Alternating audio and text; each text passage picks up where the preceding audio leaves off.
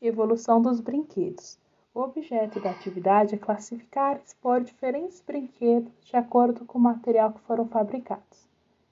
Então, o orientador ele vai solicitar que cada criança pegue um brinquedo, em seguida forme grupos de até quatro membros e que se organize os brinquedos em locais reservados da sala, é, tendo em vista o material utilizado para fabricá-los.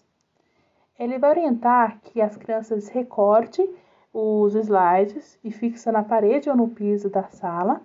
Em seguida, que os membros dos grupos se organizem os brinquedos de acordo com o material correspondente da etiqueta. Por exemplo, se aquele brinquedo ele for de madeira, você vai classificar eles na opção madeira, colocar os carrinhos de madeira, estilingues artesanal.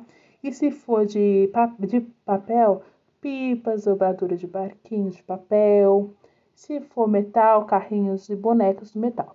E após fazer essa classificação e exposição, o professor vai fazer algum questionamento com o aluno.